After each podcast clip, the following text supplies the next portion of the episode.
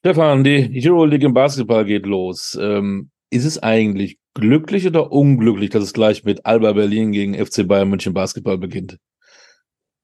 Ich finde es eher unglücklich. Also ich glaube, dass du als ähm, Verein, wenn du in die Saison startest, äh, deinen Fans gerne mal im ersten Spiel einen anderen Kontrahenten als den nationalen Rivalen präsentieren würdest. Ähm, also ich finde es ich find's jetzt nicht so, so prickelnd. Ich glaube, die Bayern sind wahrscheinlich ganz froh. Sie haben ein Heimspiel. Ähm, Alba ist von der Papierform her sicherlich in dieser Saison eines der schwächsten Euroleague-Teams. Das heißt, die Wahrscheinlichkeit, mit dem Sieg zu starten, ist durchaus äh, gegeben. Aber insgesamt, glaube ich, ist da so richtig happy keiner mit.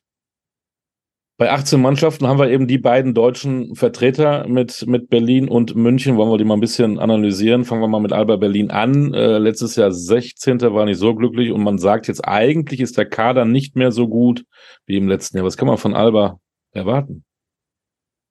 Also in den meisten Prognosen wird Alba tatsächlich auf Position 18 gehandelt, also als möglicherweise schwächstes Euroleague-Team. Ich glaube, es wird wirklich schwer. Ähm, Maodolo ist weggegangen nach Mailand und ähm, es ist der Euroleague Maodolo weggegangen. Also Maodo hat äh, eigentlich immer in der Euroleague bessere, noch bessere Leistungen abgerufen als in der BBL. Und dann ist der Mann weg, der den ganzen Laden zusammengehalten hat, Luke Sigma äh, zu Olympiakos. Ähm, ich glaube, dass der Mannschaft ein Stück weit Erfahrung auf diesem Niveau fehlt, vor allem auf der Point Guard Position mit den beiden Jungen, mit äh, Giga Samar und mit Matteo Spagnolo. Und ähm, Fehler werden nirgendwo in keiner Liga der Welt härter bestraft als in der Euroleague. Und dieses Maß an Unerfahrenheit, gerade im Spielaufbau, wird dafür sorgen, dass Alba Fehler begeht. Also ich glaube, das wird eine Lernsaison, eine Übergangssaison, vielleicht auch die erste von zwei Übergangssaisons in Berlin. Wir müssen natürlich auch mal kurz äh, den Scheinwerfer auf Johannes Thiemann richten. Der hat sich unfassbar entwickelt. Wie siehst du seine Rolle dann jetzt in der Euroleague, wo Lo dann auch weg ist? Noch mehr Verantwortung, noch mehr, noch mehr Führungskraft? Ja, auf jeden Fall. Ähm, es, ist, es ist ja Wahnsinn, wenn man schaut, äh, wie gut bislang äh, die deutschen WM-Fahrer spielen. Also ein Johannes Thiemann oder auch ein ähm, Isaac Bonga oder Andi Obst äh, bei den Bayern. Äh, da fragst du dich, was ist das? Ist das die Euphorie? Ist das der Spielrhythmus? Muss das früher oder später einknicken? Aber Johannes Thiemann muss zusammen mit äh, Sterling Brown, mit Matt Thomas die Lokomotive sein, die diesen Zug zieht. Und ich glaube auch, dass er aufgrund seiner Entwicklung, äh, die er gemacht hat in den letzten Jahren, das hinbekommt.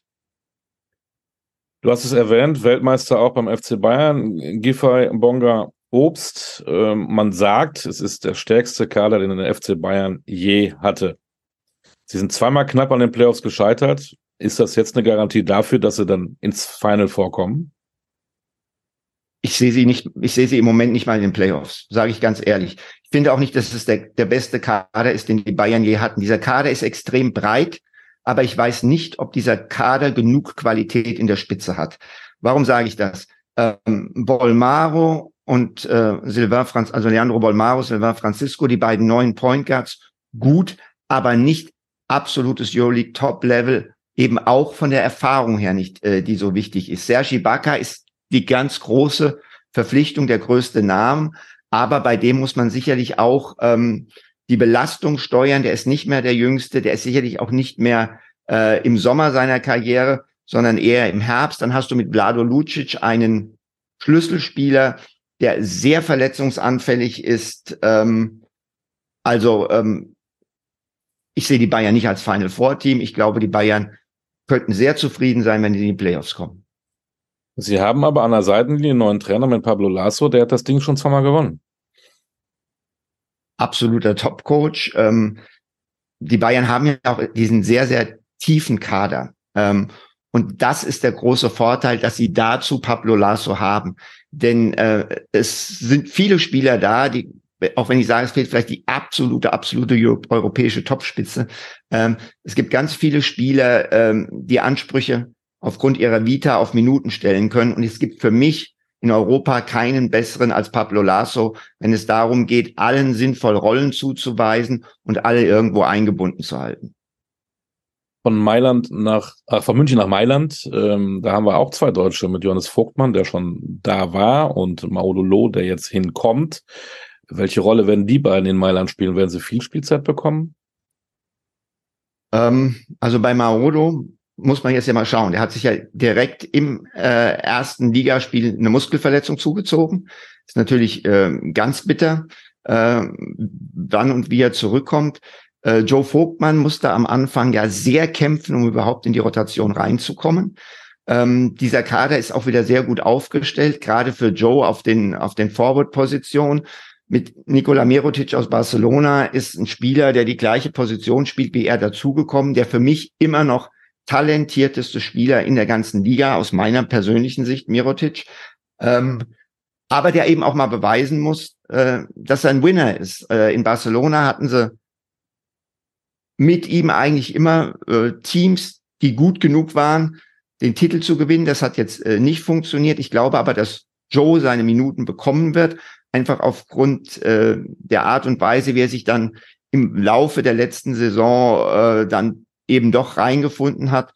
Und ich glaube auch, dass, äh, dass, dass, dass Maodo seine Minuten bekommen wird. Aber es ist bei Ettore Messina nicht einfach, als Neuer reinzukommen. Das war bei ihm überall so. Und damit werden da auch, oder wird jetzt auch verstärkt äh, Maodo zu kämpfen haben. Hoffen wir erstmal, dass seine Muskelverletzung nicht so schlimm ist und dass er dann irgendwann auf dem Acker steht. Äh, Barcelona, ja, ein Team, äh, Entschuldigung, Mailand, ein Team. Das geht schon Richtung Playoffs. Die sehe ich zum Beispiel, äh, wir haben über die Bayern gesprochen, doch ein gutes Stück stärker aufgestellt als die Bayern. Da gibt's noch einen Weltmeister, der freut sich vielleicht auf die ersten Minuten, die er in der Euroleague spielen darf. Justus Hollatz äh, Richtung Istanbul, Anadolu Efes, die ja auch schon eigentlich äh, vor kurzem zweimal das Ding gewonnen haben.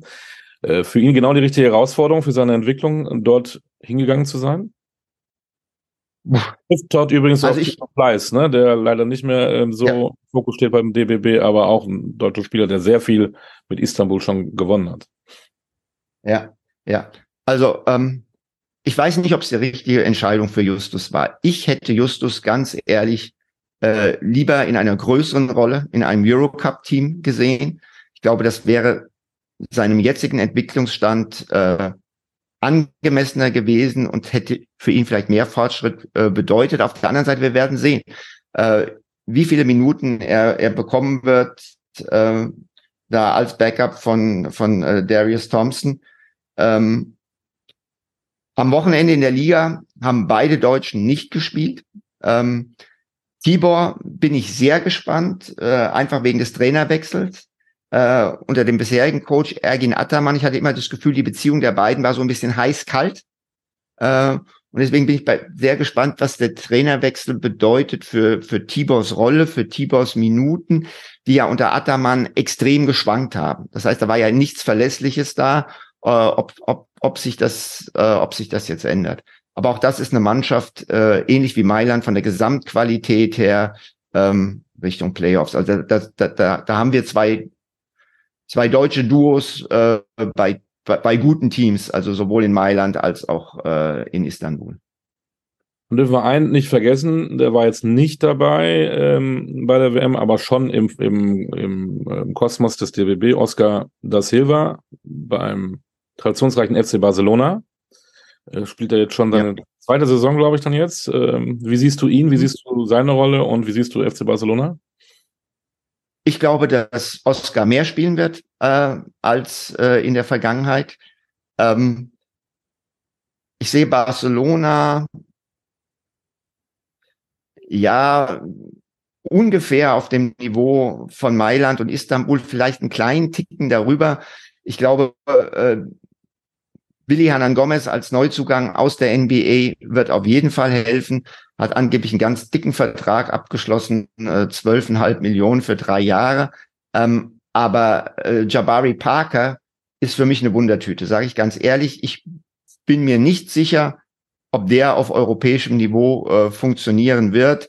Und ähm, deswegen sehe ich Barcelona als Gesamtpaket schlechter als in den letzten zwei, drei Jahren immer natürlich noch eine der besten Mannschaften in Europa, aber eben durch den Mirotic-Abgang eben auch vielleicht wirklich die Chance äh, für Oscar da auf den großen Positionen ein paar mehr Minuten abzugreifen. Das ist zumindest meine Erwartung. Ja, und dann kommen wir mal zu den Favoriten. Alle jagen Real Madrid. Äh, gehören die wieder zu den Favoriten? Mögliche Titelverteidigung. Wen siehst du sonst noch äh, da vorne? Äh, Final Four übrigens, darf wir nicht vergessen, im Mai in Berlin. Ähm, ja, ja. Ähm, ja, Real, die, also Real ist auf jeden Fall ein Favorit. Das ist ein ganz tiefer Kader mit tonnenweise Erfahrung. Man kann auch sagen, die sind überaltert, aber die haben tonnenweise Erfahrung und die ist so unfassbar wertvoll in dieser Euroleague. Ähm, das ist äh, das eine. Sie haben den Kader ziemlich zusammengehalten. Einzige wirklich wichtige Neuverpflichtung Facu Campazzo. Das ist aber im Prinzip ein Rückkehrer. Der kennt Real, der war schon in Madrid. Und sie haben Eddie Tavares in der Mitte.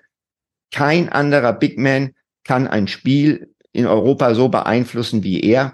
Und deswegen gehört Real für mich auf jeden Fall wieder zu den Top-Favoriten, ja. Und wenn du mich jetzt nach, nach, nach anderen Teams ähm, fragst, wir haben schon Barcelona, Mailand, äh, äh, Anadolu Efes gesprochen, die gehören zum erweiterten Kreis. Äh, sehr interessant für mich Monaco mit Sascha Obradovic, äh, muss ich ganz klar sagen. Ähm, die haben halt auf den Guard-Positionen unfassbar viel Qualität mit Eli Okobo, mit Jordan Lloyd, mit Kemba Walker und mit Mike James. Aber das ist auch ein Risiko. Also wenn Kemba Walker kommt aus der NBA, das ist sicherlich ein verträglicher Typ. Auch bei ihm muss man mal gucken, was geben seine Knie noch her. Ja, aber du hast Mike James mit dabei und Mike James ist eines der größten Pulverfässer in der Euroleague. Äh, und den musst du erstmal handeln. Und viele haben das nicht hinbekommen. Sascha steht vor der Aufgabe, Mike James jetzt, er hat ihn letztes Jahr schon gehabt, aber in dieser nochmal veränderten Konstellation, wo jetzt noch ein Kemba Walker dazugekommen ist.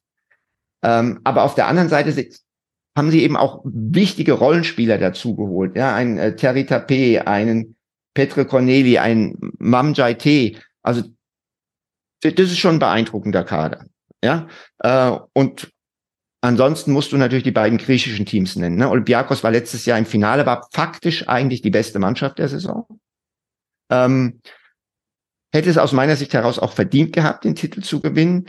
Jetzt äh, haben sie natürlich mit Sascha Wesenkov den MVP verloren. Ähm, aber diese Mannschaft, die wird smart spielen, die wird gut verteidigen. Ähm, sie hat äh, Kostas Lukas dazu geholt, der von Panathinaikos kam. Ähm, das ist nochmal dreimal so schlimm, wie wenn du von Schalke nach Dortmund oder umgekehrt wechselst. Äh, und, und sie haben Luke Sigma, die, wo ich natürlich auch sehr gespannt bin.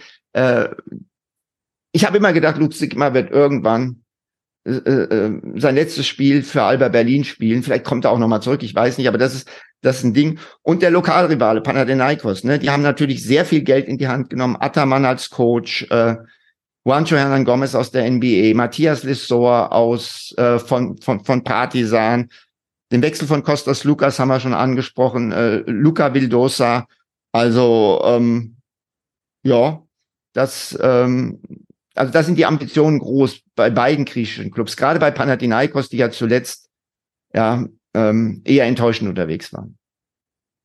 So, jetzt wirst du gefordert. Dann nenn mir doch mal zum Ende ähm, deinen Tipp, der, wer das Ding holt und wo die beiden deutschen Mannschaften landen. Ähm, okay, fangen wir mit den beiden deutschen Mannschaften an. Berlin wird, ja, ich glaube irgendwo Platz 16 bis 18, leider nur. Ähm, die Bayern, ich hoffe, dass sie es schaffen, an den Playoffs zu kratzen. Ähm, das kann aber auch vielleicht am Ende nur Platz 12 oder 13 sein, aber ich denke, es ist auch, ist auch ein bisschen mehr drin, vielleicht wirklich, dass sie dran kratzen. So, und wer gewinnt das ganze Ding? Immer, immer super schwierig zu sagen. Ganz ehrlich, ich, ich, ich, ich finde, es ist dieses Jahr wirklich, wirklich relativ ausgeglichen. Und ähm, ich glaube sogar, dass Mailand, wenn sie, wenn alle Teile zusammenfallen, ähm, eine Chance hat. Aber, aber Stand heute, glaube ich, ähm, einfach auf, aufgrund der Erfahrung, die ich, die, die, die ich genannt habe, ähm, und irgendwie sind die Jungs ja auch nie satt bei Real. Ja, ich weiß nicht, ein, ein, ein, ein Chacho Rodriguez, ein, ein Rudi Fernandez, die haben ja schon, schon so viel gewonnen, die machen immer weiter. Ähm, es ist fies von dir, dass ich mich festlegen soll. Ähm, Es ist echt fies von dir. Ähm, auf der anderen Seite sehe ich auch Olympiakos, die natürlich jetzt unheimlich gerne zurückkommen wollen, aber sie haben eben auch nicht mehr Wesenkov. Also? ich, ich, ich, ich, ich, ich sage jetzt, bevor ich, bevor ich weiter rumsülze, sage ich jetzt real, aber ich kann es auch nicht mit vollster Überzeugung sagen, weil ich wirklich äh, das als ein sehr enges Rennen, Rennen einstufe. Olympiakos Madrid oder Real Piraeus. Vielleicht finden wir ja so irgendwie eine Mischung. Lass, lass uns, uns darauf einigen. Stefan, vielen Dank äh, für deine Expertise. Hat Spaß gemacht. Alles Gute. Danke, Olli. Das wird doch eine schöne Liga.